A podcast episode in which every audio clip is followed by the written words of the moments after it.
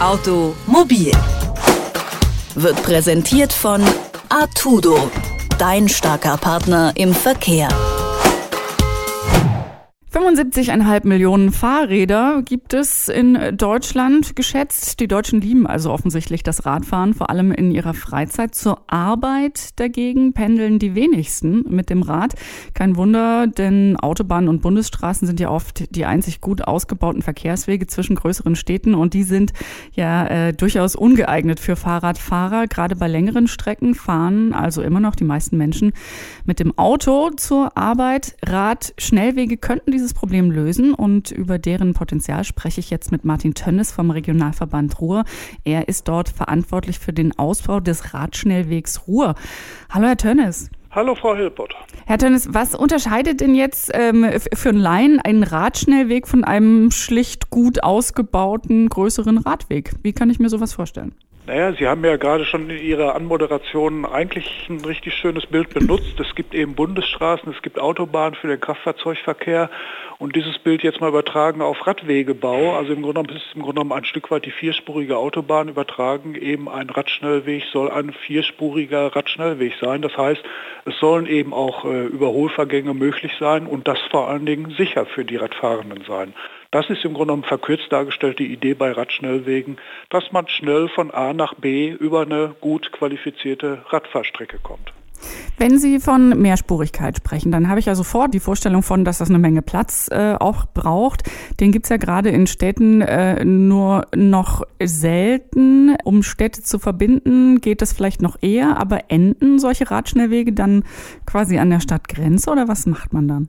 Naja, wir im Ruhrgebiet haben ja das große Glück und vielleicht unser großes historische Erbe, eine Vielzahl von ehemaliger Bahnstrecken zu besitzen und zu haben, die die alten Montanstandorte, die alten Bergbauflächen und die Stahlwerke miteinander verbunden haben, die wir eben heute eben genau für diesen Radwegebau äh, nutzen können. Und der Radschnellweg Ruhr ist in weiten Teilen eben eine ehemalige Bahnstrecke, insbesondere zwischen Duisburg und bis zur Stadtgrenze Bochum geht die ehemalige Rheinische Bahn, die wir für diesen Radschnellweg Ruhr nutzen können. Aber aber in Bochum und in Dortmund gehen wir, da steht eine solche Bahnstrecke nicht zur Verfügung, da gehen wir in das bestehende Straßennetz und bauen eben ähm, jetzige äh, Wohnstraßen zum Radschnellweg um. Und ähm, insofern, es ist eine Frage des ähm, Platzbedarfs und eine Frage der Umverteilung des Platzes. Wenn wir natürlich allen Platz dem Autoverkehr zur Verfügung stellen wollen, das können wir tun, das ist eine politische Entscheidung, aber eben wer mehr Radverkehr haben will, der muss auch über mehr Platz für Radverkehr sprechen und muss darüber nachdenken und solche konkreten Lösungen ähm, erarbeiten. Die Platzgeschichte ist eine Sache ähm, und die nächste, über die man bei solchen größeren Projekten natürlich immer spricht, sind die, sind die Kosten. Sowas ist vermutlich ganz schön teuer. Also der ADFC schätzt von Kosten zwischen 500.000 und 2 Millionen Euro pro Kilometer. Ist das gerechtfertigt oder ist der Bedarf so hoch, dass man das eingeht quasi?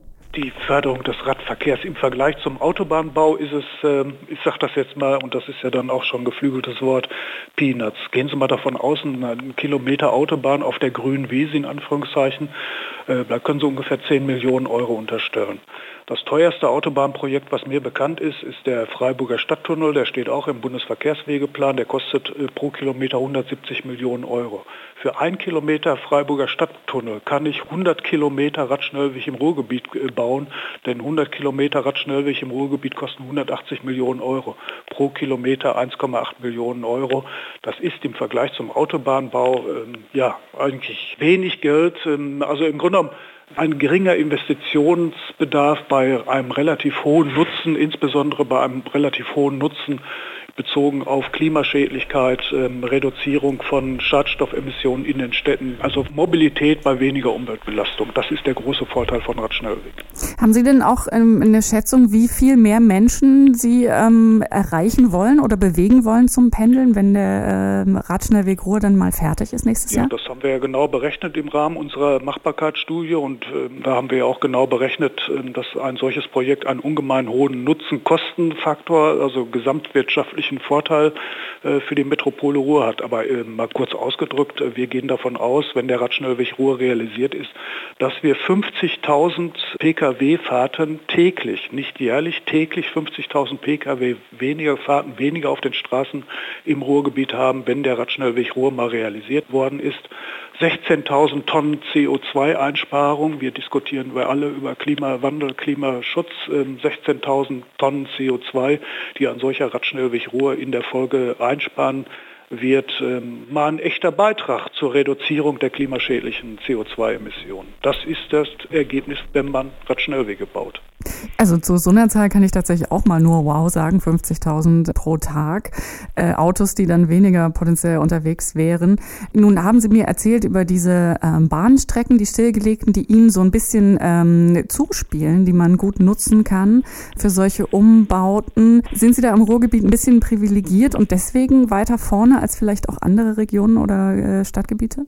Naja, andere Regionen holen ja massiv auf. Der Radschnellweg Ruhr, das ist ja das Faszinierende an diesem Projekt, ähm, hat ja eine, eine, eine Breitenwirkung entwickelt, wirklich eine bundesweite Vorbildwirkung, dass mittlerweile alle Bundesländer, alle großen Städte in Deutschland mit dem Thema Radschnellwege sehr intensiv äh, beschäftigt sind. München, Frankfurt, äh, Baden-Württemberg. Baden-Württemberg hat einen Plan mittlerweile erarbeitet, ein flächendeckendes Radschnellwegnetz äh, für das gesamte Land Baden-Württemberg auf den Weg zu bringen und setzen das, glaube ich, auch in der Folge sehr konsequent um unter dem Landes Verkehrsminister Winnie Herrmann.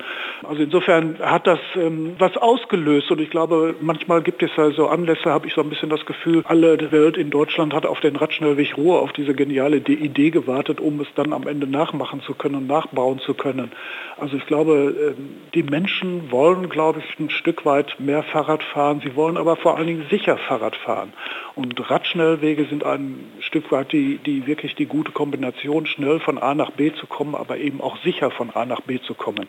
Die Menschen fahren am wenigsten aus Umweltgründen das Fahrrad, sondern sie wollen vor allen Dingen sicher mit dem Fahrrad fahren können. Und wenn sie eine Sicherheit und die Radwege sicher sind, dann benutzen die Menschen auch das Fahrrad. Und ich glaube, dafür steht auch ein Stück weit der Radschnellweg Ruhr. Und das kann man auch täglich erleben, wenn man auf dieser Trasse unterwegs ist, so wie ich das nahezu wirklich täglich mit vielen Besuchergruppen da auf dieser Trasse unterwegs bin, wo ich einfach leer merke, ja, die Menschen fühlen sich da absolut sicher und für mich gibt es ein wunderschönes Bild, wo ein Vater seiner kleinen Tochter das Fahrradfahren beibringt auf dem Radschnellweg Ruhr. Da stellt man sich die Frage, warum macht er das genau dort?